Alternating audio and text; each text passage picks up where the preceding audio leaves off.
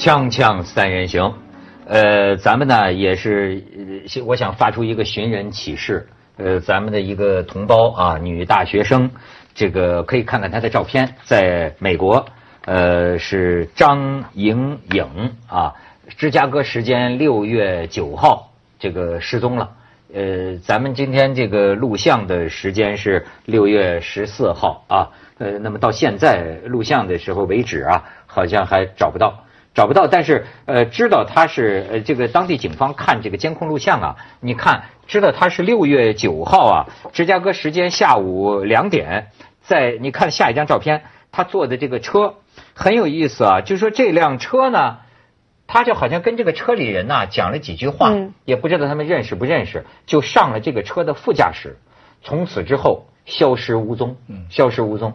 你看这个当地的华人，甚而至于美国的很多这个华人呢、咱们往下看啊，哎，这是他这个呃最后一次就是有事项的这个这个露面啊。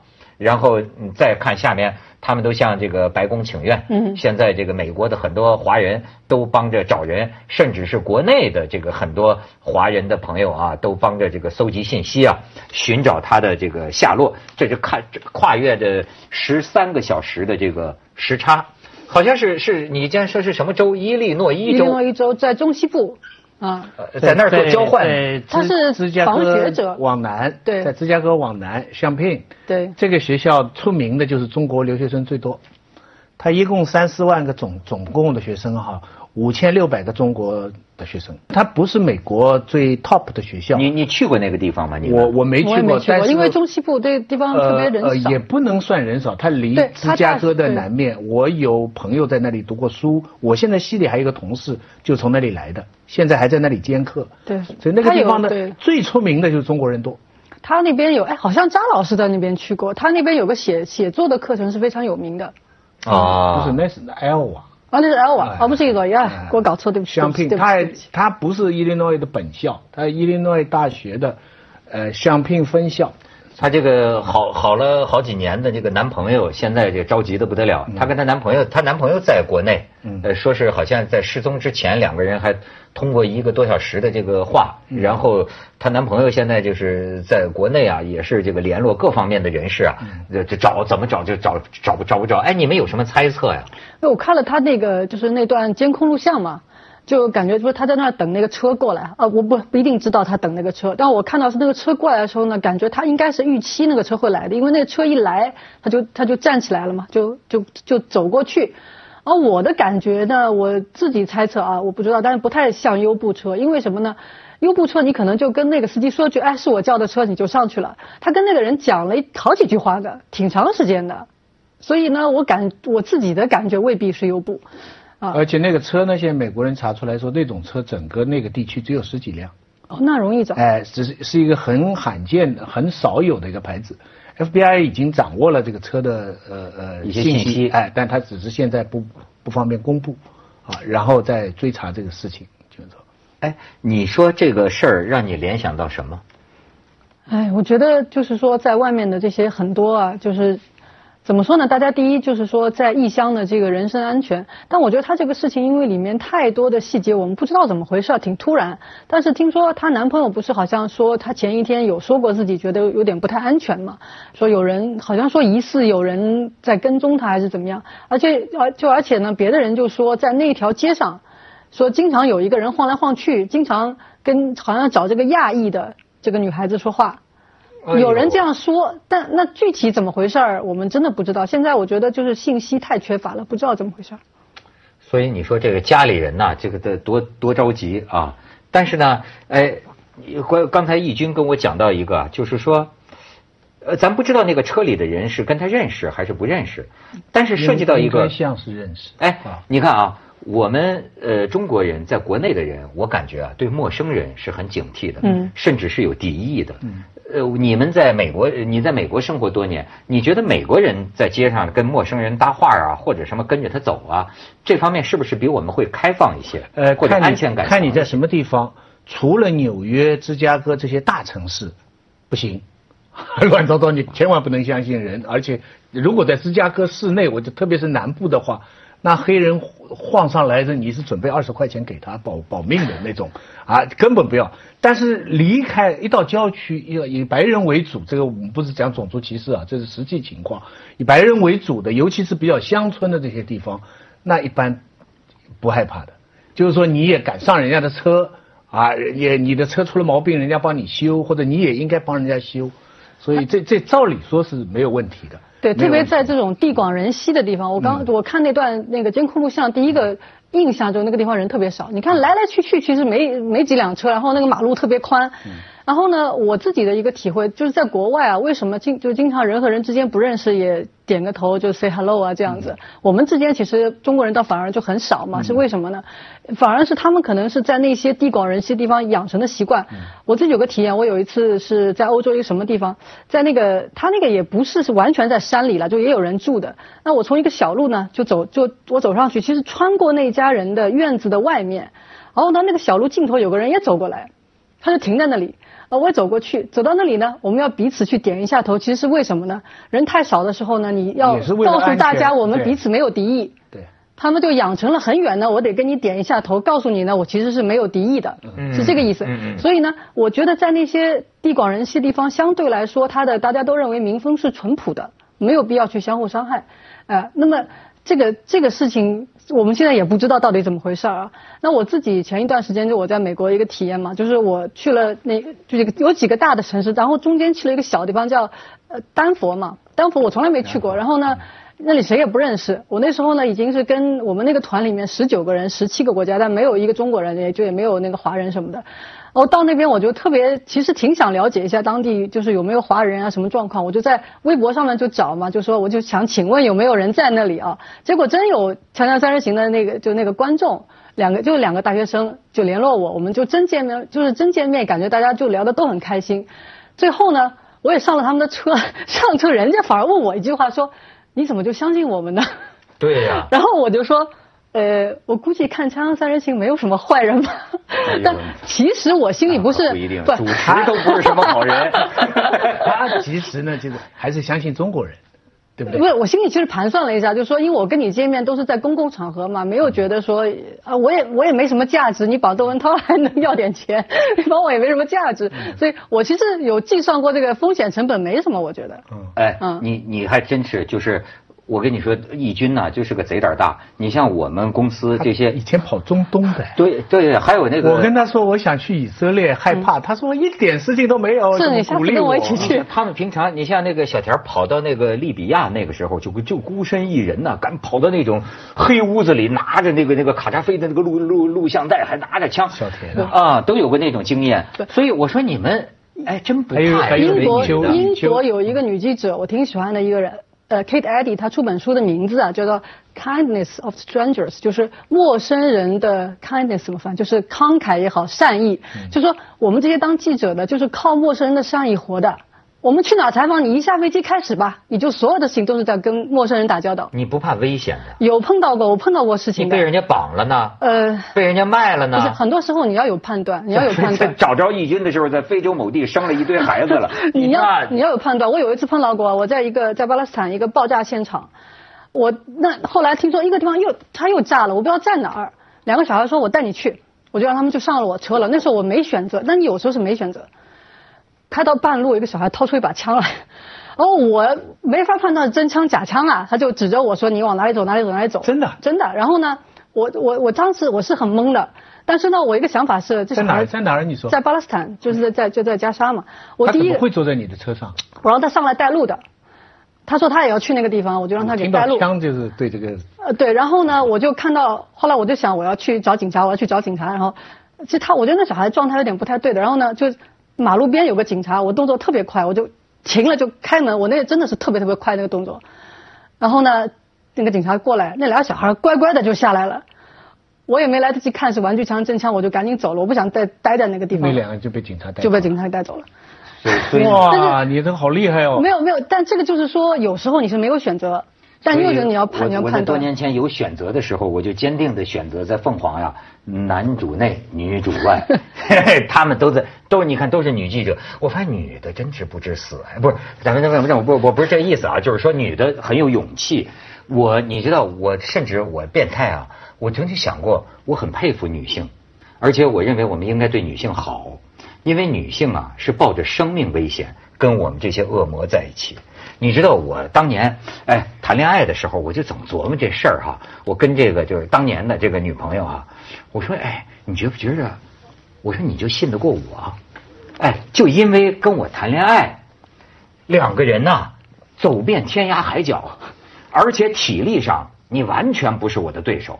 那你害他干啥呢？对啊，你人家也想，你害他干啥呢哎，我要是女的，人家最多担心就是说你的驾驶技术不好，我的命坐在你边上，我是我是交给你了，对不对？你开到悬崖上，你自己不小心。至于你害他，没有这个可能性。不是始终怀疑我跟你说无法收获真爱人是有不可预测性的，你怎么知道他不是个这不不是个突然间发疯了？帕托啊有哎，有的人有的激情杀人的就是两口子吵架，这个男的是个女的也可以杀男的呀。啊。那女的又杀对？最近好莱坞卖的都是女英雄，对啊。体力上嘛，我就，他给你弄点毒药呢，就是啊，猪油拌饭都能吃你晚上睡觉的时候，他要害你的，对啊，你不害怕吗？拿一把小刀，所以你看我多无无我呀！我想的都是对方的安慰，让他提防我，从来没想过提防他这样的人格啊！所以简直就是 锵锵三人行，广告之后见。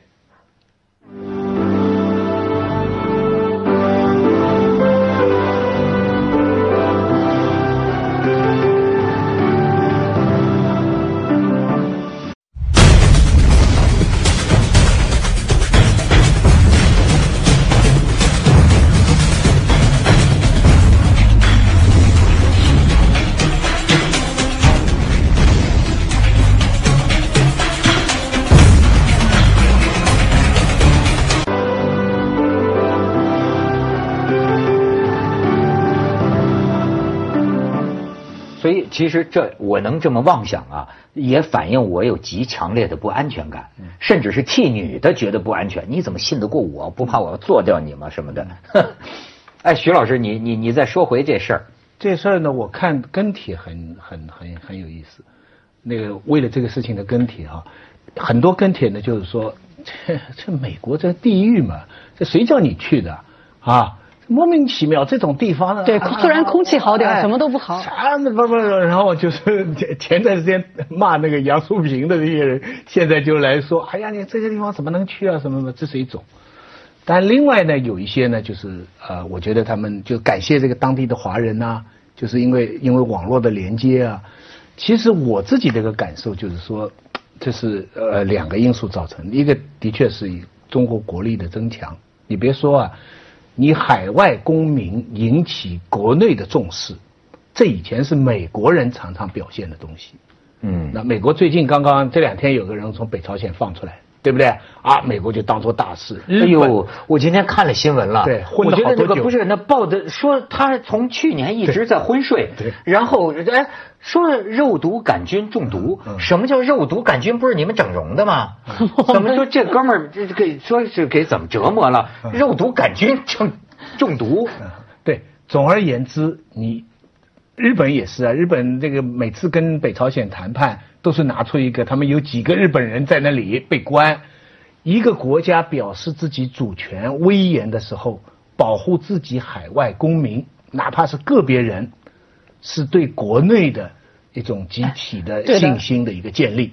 这个以前中国很少做，这个是跟的国力的有关系。一个美国人，你看美国自己国内的人也并不是个个都那么有尊严的。我说过，黑人要饭呐、生了病了医院没法救啊，很多人百分之三分之一的人负资产啊，等等等等。你到美国去看，活得一塌糊涂的人多了去了。可是他一定要做出来，什么人他在外国被人家囚禁了或怎么，我们一定要怎么抢救或者什么。中国现在，你看这件事情显示出，我以前不记得有这样的例子，就是说一个普通公民哦，哦，还有一种网络的猜测啊，网络的猜，我刚才讲一个是骂美帝嘛，还有一个就是说这个人一定有背景，有来头。哦对对对，我觉得这次还是在网上对 对，他说连 FBI 都如插手了，这个人一定是有背景。我觉得这个两个都是，真是那反映了一种情绪啊。但是我觉得是是是是没表，真的是爱国的这个。中国中国也。那个利比亚战争的时候就显示出了我们这个能力嘛，不是三万人大撤退嘛？他说：“哎呦，怎么能撤出这么多人？我们搞春运搞惯的国家，怎么能不能撤出这么多人？” 这第一，第二，前前就就是前两天不是还有一对中国这个就是有一对夫妻在那个阿富汗被斩首了嘛？我也看到外交部很罕见的表态当中说到，我们曾经试图努力营救。那当然没救出来，但是真的救过。对对对，杀了两个中国人。对，其实我觉得除了国力的增强之外啊，还有啊，就是现代国家意识的增强。你你这呃，这个意识增强有的时候跟我们这个演艺界都有关系。比如说，我觉得是不是可以允许拍一些中国拯救在外国被绑架人质的电影？哎，又好看。哎，往往其实我就觉得。好多，我跟你说，好多现代的国际的这价值观，我是在好莱坞电影上学来的。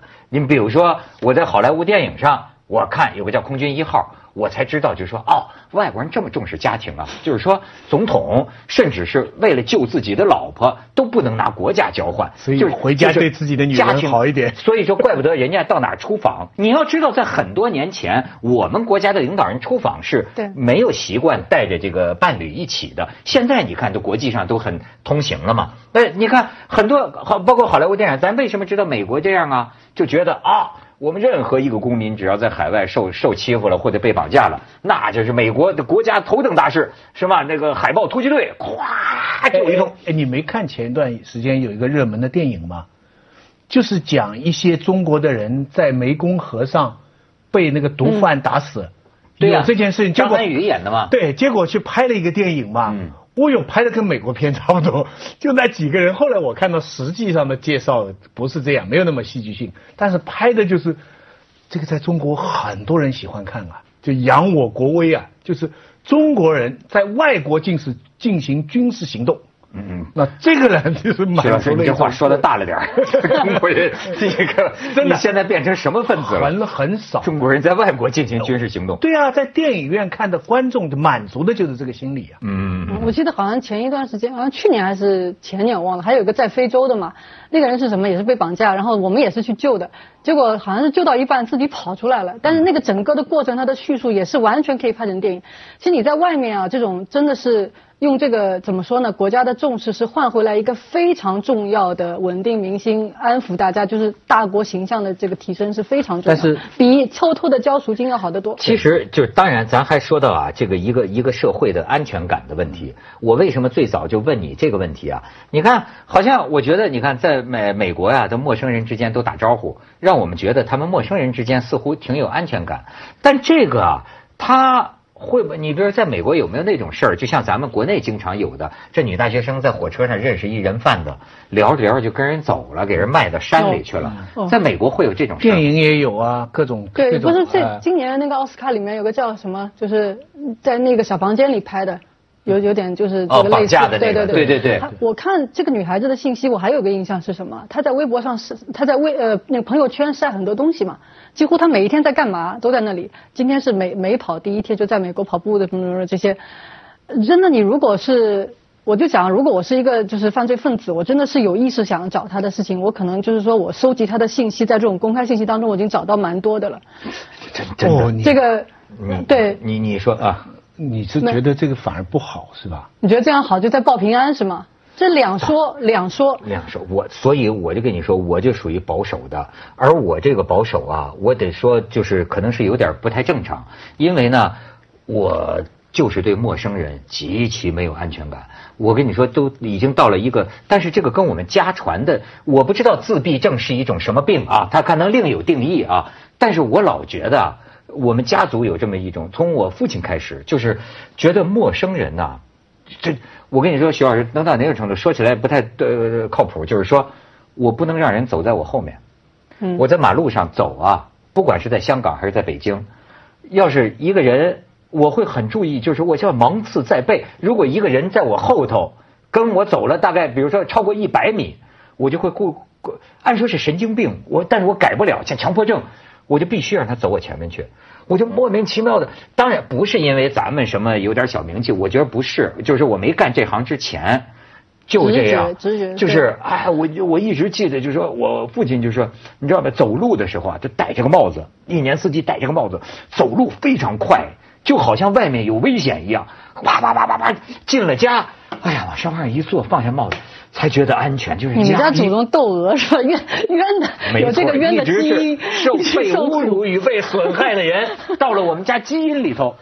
就是这种鸦片战争以来中国人被欺负的这种集体无意识，压到使得我们民族对外面始终有一种不安感。非我族类，其心不异吧？以前讲，现在不是，现在是在我境外，其心必异。很长一段时间，对，你看到现在为止，境内境外很多时候都是双重标准的。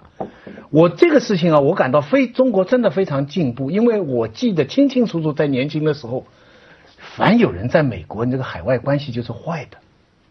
曾经有一度，任何人，你不管你家里的人在什么国家做什么事情，你是海外关系，就等于是地主地府反坏右的。那个时候的词儿叫里通外国嘛？你看，我觉得这词儿很形象哈，里通外国。但但这不就是一个对外面陌生的害怕吗？因为我处在战斗状态，因为那个时候中国在战争刚刚过来。整个国家的统治是处于战争的心理在延续。嗯，台湾来的人都是透。现在我们这些小孩出，就是他们出国之前，我不知道有没有一些基本的，应该也不叫培训，那么多人也没也没没有办法培训。但我们以前啊，就是那个时候，就是大概十多年前刚出国之前，就单位里面都会有培训，告诉你什么事情要注意，什么安全啊，特别是一些信息也好，这个人生也好，这样那样。现在我估计这个方面的意识真的不是太相拼啊！中国留学生五六千啊，等于一个大学啊！你在那里根根本就像中国一样。咱们去下广告，锵锵三人行，广告之后见。其实。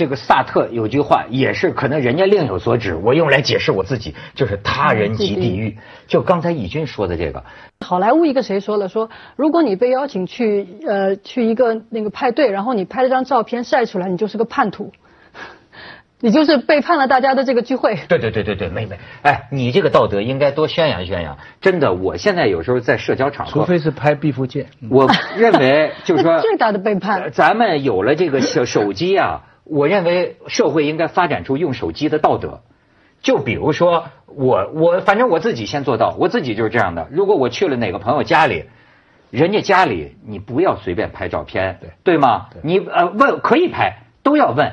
这一桌人吃饭，小孩你不要以为你可以拍个大家的。我认为我要从尊重人的意义上讲，你应该问每一个人，我愿不愿意？我我有一次就是啊，那他说我能不能拍啊？我说你拍他们，你不要拍我。对吧？就是每你知道每个人人家的讲究不一样，我怎么觉得我？所以我有时候特烦这种在人际交往上的这种不尊重别人。你怎么知道人家愿意进你的镜头呢？甚至我还碰见过那种小女孩吃一个饭桌上，在那直播，你知道吗？直播，天哪！我马上说话就跟中央台似的，你知道吗？这这那个手机要举得高高的，对对，这样下巴才可以比较尖。不是这个 都是什么人呀？所以说这种这个情商啊，你完全意识不到，大家的画风都变了，因为也不好意思不让你直播，对吗？傻乎乎的这种，傻呀呀呀呀呀！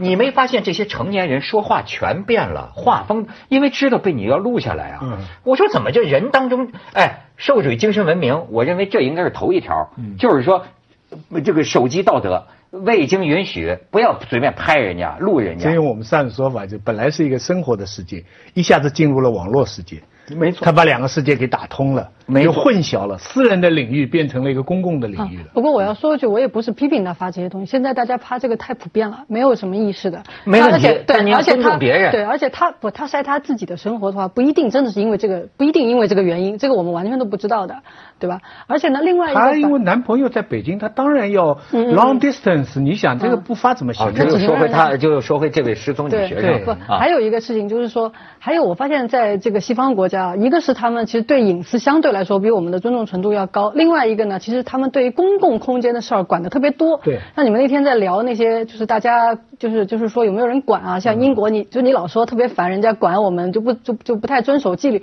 我深有体会啊，在英国人人都是活雷锋。